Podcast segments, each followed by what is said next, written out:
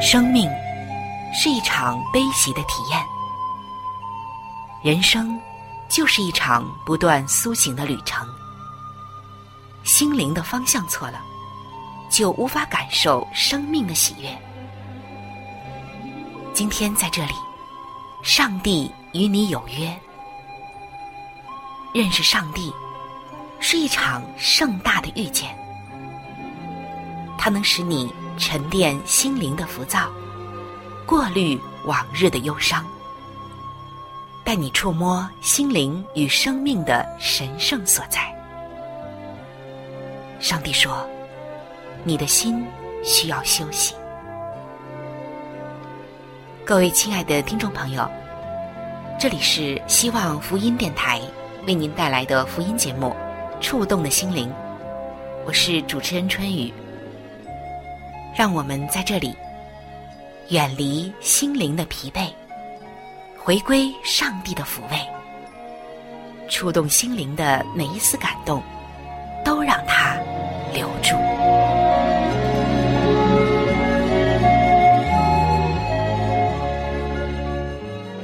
各位亲爱的弟兄姐妹，大家好，欢迎走进触动的心灵。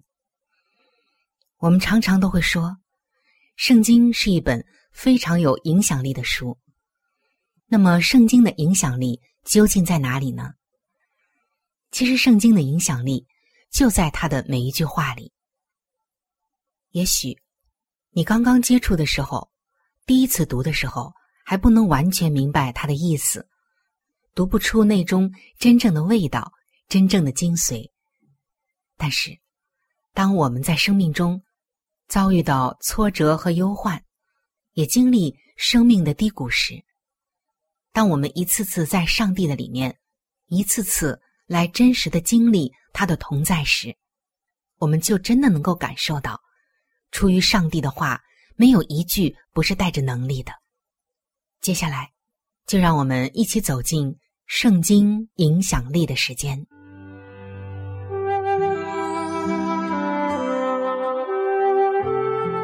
世界上最大的力量叫做影响力。影响力中，哪一种影响力的力量又是最大的呢？答案就是圣经，上帝话语的影响力是最大的。请听《圣经影响力》。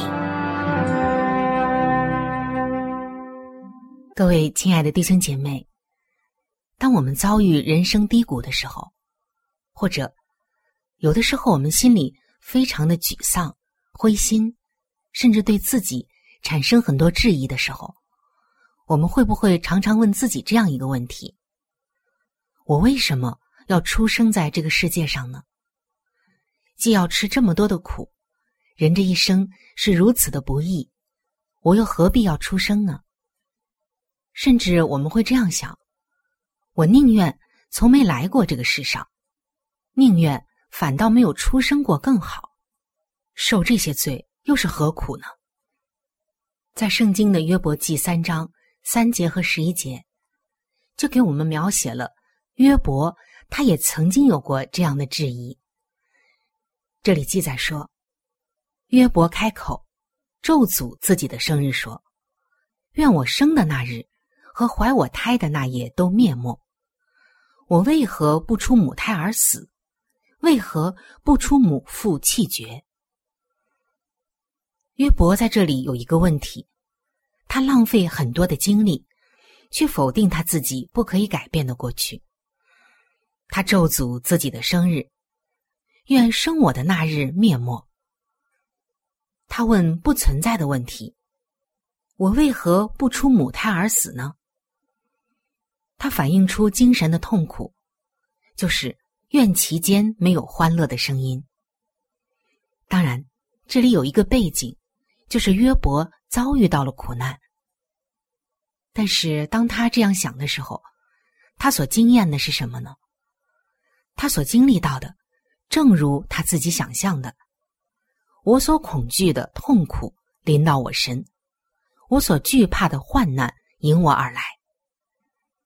当然，约伯陷入到恶性循环里，那就是他遭遇到苦难，咒诅自己，他咒诅自己就更加痛苦。约伯记的三章二十四到二十六节，这里就写到约伯的景况：我未曾吃饭，就发出叹息，我哀哼的声音涌出如水，我不得安逸。不得平静，不得安息。我们可以看到，当人们这样的时候，就是陷入到一种恶性循环里。他们越是往难处想，往坏处想，最终呢，就停步在一个像坟场一样的状态里。他们想象痛苦，最终身心疲惫。他们害怕患难，反倒吸引了灾难光临。他们把精神聚焦在不幸中，那不幸呢，就更容易成为事实了。真的是你注意什么，往往就招来什么；你越是在乎什么，什么就越是扑向你。然而今天，上帝却要告诉我们：起来，靠耶稣的能力来突破这个恶性循环，求告救主耶稣的名，接受。已经成为事实的历史，安息在上主的美好旨意里，这就是上帝的美意和我们的安息了。往好处想，引导你的脚迈向天堂，想象上主的同在与帮助，最终你膀臂会有力，因为你已经和耶稣联合了，你依靠他，把你注意力的焦点。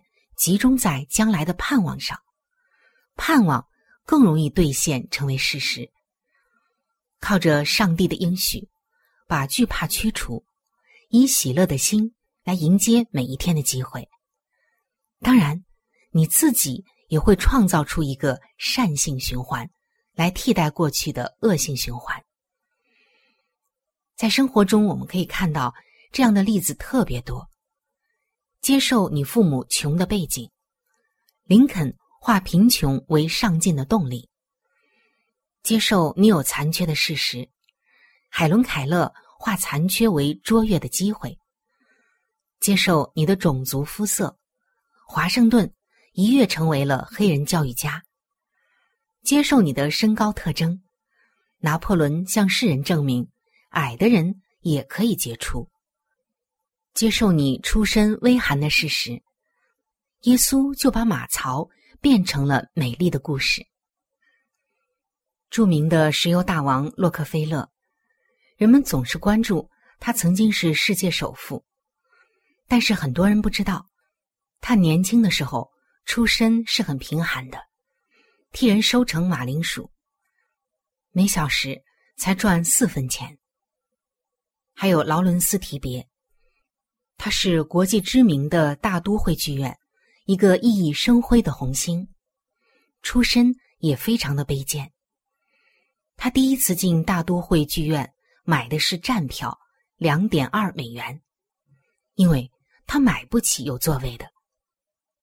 还有著名的作家狄更斯，出身也很低下，他最先出版的九个故事，没有收到任何的稿酬，第十个小说。也只换得五美元的进账，但是在上帝这里，一切无关于出身。大卫，以色列历史上最伟大的君王，出身牧羊童；彼得，十二使徒中的代言人，出身是一个渔夫；还有马太，是写作新约第一本福音书的天才，他只是一个税务员；还有阿摩斯。旧约中传讲公义的先知，也只是个人眼中修剪桑树的农民。还有摩西，十诫的颁布者，他曾经是旷野中被遗忘的牧人。然而，在上帝那里，他不看人的出身。从洛克菲勒到摩西，这一长串的历史故事，都证实了上帝的仁爱和智慧。他提拔谦卑的人，他给努力上进的人以机会。对上帝的信心、上进的雄心、努力学习的谦卑心、关怀人类的爱心，加上勤奋不懈的决心，最终就等于奇迹。上帝必会让奇迹绽放在你的生命中。在圣经约伯记中。我们最终也看到，当约伯把注意力转移到建设性的事物，约伯为他的朋友祈祷，上主就使约伯从苦境转回，并且上帝所赐给他的，比从前所有的还要加倍。亲爱的弟兄姐妹，你注意什么，就会被什么吸引；你越是在乎什么，你就越是容易成为他的奴仆。而今天我们看到，卓越就是向上帝说，他的安排是最美的，也是最好的，他的本意就是如此。当你不再总是注意在你的倒霉上，你的倒霉就不能把你怎样；当你不再去在乎那些特别影响你的事物，你也就不会成为他们的奴仆。而当一个人越是仰望什么的时候，他就会越像什么。当我们将我们的注意力从自己的愁苦而转向仰望上帝的时候，那么你就会发现他的美意究竟在哪儿，而你也能够从他的美意当中获得属于你的安息。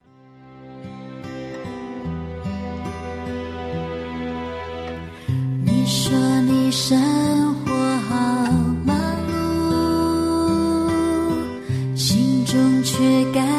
却好孤独，不知道缺少什么。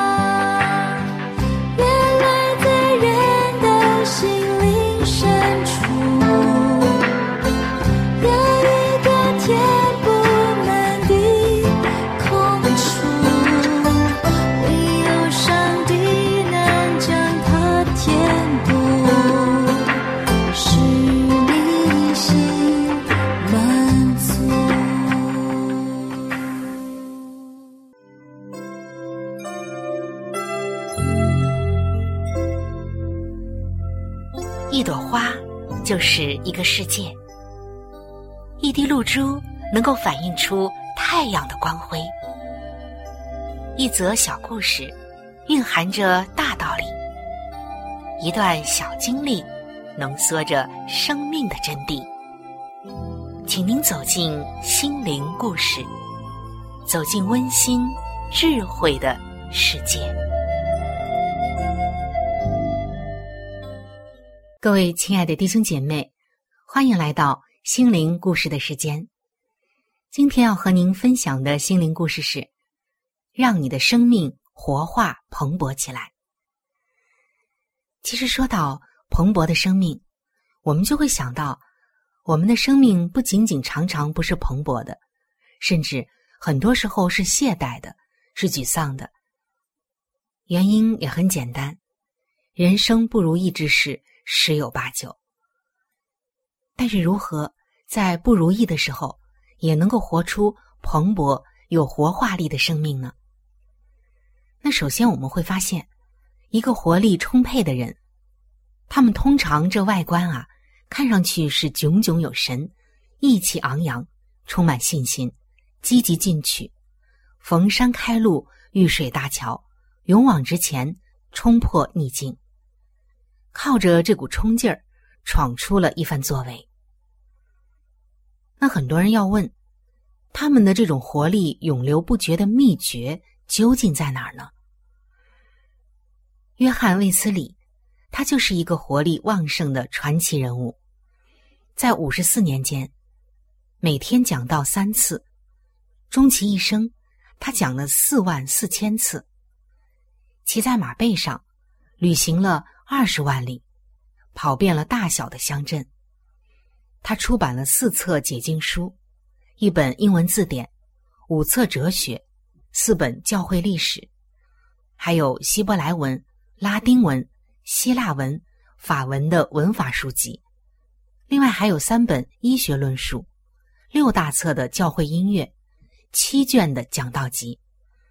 此外，他又编撰了五十册的基督教文学。每天清晨，他四点就起床了，一直会工作到半夜十点，讲道、写作、牧会以外，还有灵修默想，与上帝同在的宝贵时光。八十三岁高龄的时候。他仍然每天写作十五个小时，直到眼睛都累了为止。八十六岁的时候，仍然维持着每天讲道两次。即使是在他去世之前，仍然骑着马，每天旅行四十里，在英格兰和威尔斯的各处教会正道。你可能要问了，约翰·卫斯理究竟从哪儿来的这么大的劲头呢？他怎么有这么大的活力，这么多使不完的劲儿，甚至到他年纪老迈都是如此呢？而这充沛的活力来自于工作的热情，工作的热情是源自于人生的目标，人生的目标是源自于生命的意义，那生命的意义呢，是来自于上帝的旨意。所以我们看到一个人充满活力的来源。他的追根溯源究竟在哪里？说到意义，为上帝而活是最有价值的人生。说到目标，在上帝的国中有一份使命等我去完成，这就是我的目标。说到热诚，靠着上帝的恩典，全力以赴，做成上帝的托付。还有就是活力，就是我们经验到。日子如何，力量也必如何。所以，人的一生如果以服侍上帝为目标，他一定是活力充沛的。即使经历过人生的低谷，也一定能够靠主胜过，因为上帝是我们的目标，更是我们的活力。在以赛亚书的五十九章十七节，这里写道：“他以公义为铠甲。”以拯救为头盔，以热心为外袍。爱能够使一个人生机蓬勃。那些被爱情滋润的人，即使等对方再久，心都是甜蜜的。而有人就问道：恋爱期的这种热情，如果能够维持五十年，那真的是世界罕见，甚至那真是超凡的爱情了。但是你知道，五十七年风雨无阻，这个世界纪录是怎么创造的吗？在美国，曾经有过以下的这几项世界纪录：先是在乔治亚州，有一位教友，他在一九五九年创造了连续四十五年完美的每周礼拜出席记录，两千三百四十个聚会，从来没有缺席过。后来，滨州费城的一位姐妹，五十六年四个月的时间，从来没有缺席，两千九百三十八个连续出席礼拜的记录。但是，根据金氏世界纪录，伊利诺州哥伦比亚的一位基督徒，在一九七六年五月二十三日，创造了三千个连续出席聚会的记录。可以说，五十七年间。从来没有间断的忠诚。那么是什么力量支持着一个人五十七年连续参赴三千场礼拜聚会的记录呢？他的热诚是如何来的呢？我们深信，爱上帝使一个人活力充沛，爱使人生机盎然。每天早上醒来，我们都对造物主说：“上帝啊，我爱你，因为你先爱了我。感谢你赏赐新的一天，我也深信每一天都有新的事物可以学习。求你活化我的生命力，带领我对你有更新的经历。”在圣经以赛亚书的五十九章十七节中，这里写道。谁能使我们与基督的爱隔绝呢？难道是患难吗？是困苦吗？是逼迫吗？是危险吗？是刀剑吗？然而，靠着爱我们的主，在这一切的事上已经得胜有余了。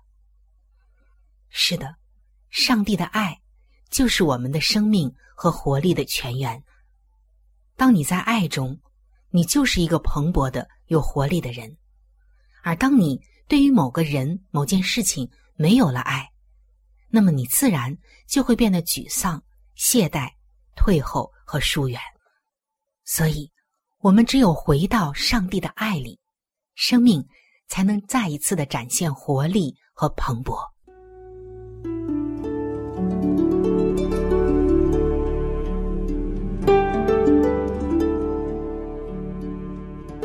在生命中最艰难的日子里，上帝让我每日和他亲近，经历他的同在。借着每日灵修，他使我走出了生命的低谷，一次又一次的使我重新找回了新的生命和喜乐的泉源。上帝借着每日灵修。来证明他的同在、看顾和关怀，使我与他建立起更加亲密的关系。要享有健康的属灵光景，就需要每日与主同行。请您与我一同进入每日灵修。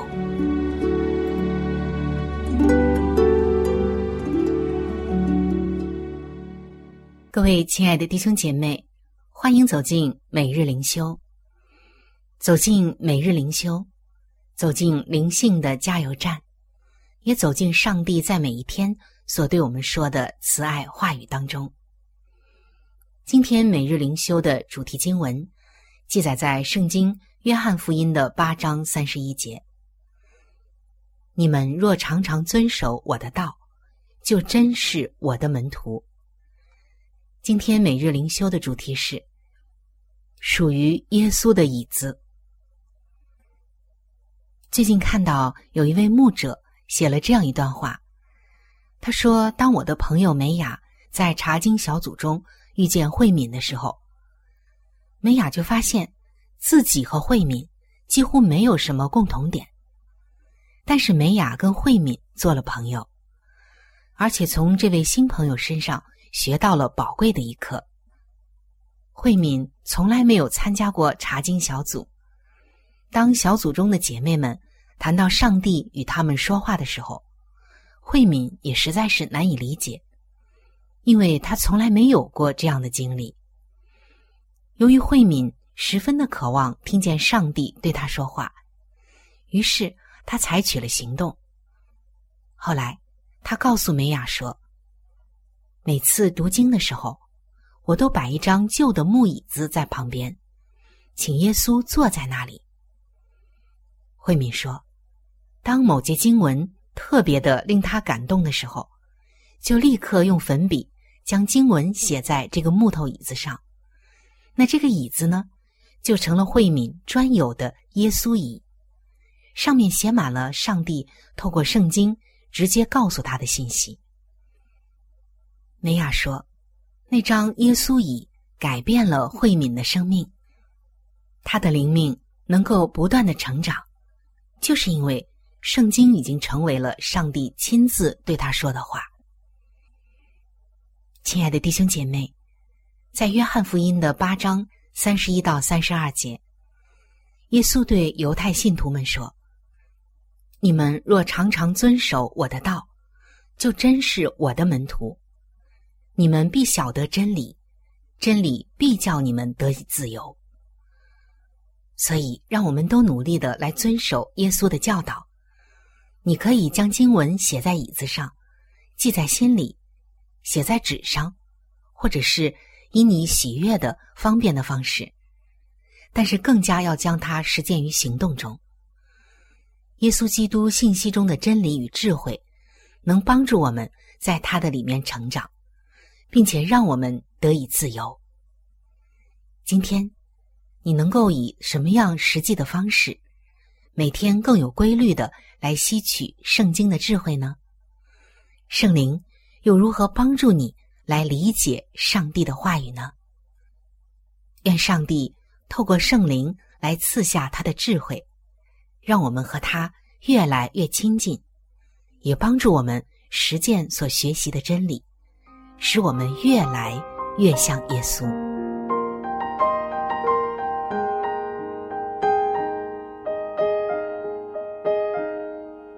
亲爱的听众朋友，今天的节目就和大家分享到这里。如果您有什么样的触动与感想，欢迎您来信与我联系。如果您想要了解基督教，或者想要对圣经有进一步的认识和理解，在我们这里有一些资料，还有圣经，都是可以免费的赠送给您的。主持人春雨愿成为您最知心的朋友。来信请寄：香港九龙尖沙咀山林道二六杠二八号。山是大山的山，林是树林的林，道是道路的道。香港九龙尖沙咀山林道二六杠二八号。您写“春雨收”就可以了。春是春天的春，雨是下雨的雨。如果您是用电子邮件，请记我的电子邮箱。我的电子邮箱是 c h u n y u，就是春雨的汉语拼音。接下来是 at，就是小老鼠 v o h。C 点 c n，在这里要特别说明的一点就是，如果您的条件许可，非常的欢迎您能够上网来收听我们的节目，以取得最佳的收听效果。同时，也可以听往期的节目。我们的网址是三 w 点 x i w。A n g 就是希望的汉语拼音。接下来是英文的 radio，就是 r a d i o 点 o r g。非常的欢迎您能够上网收听我们的节目。本期触动的心灵节目在这里就要和您说再见了。感谢您的收听，愿上帝赐福您和您的全家。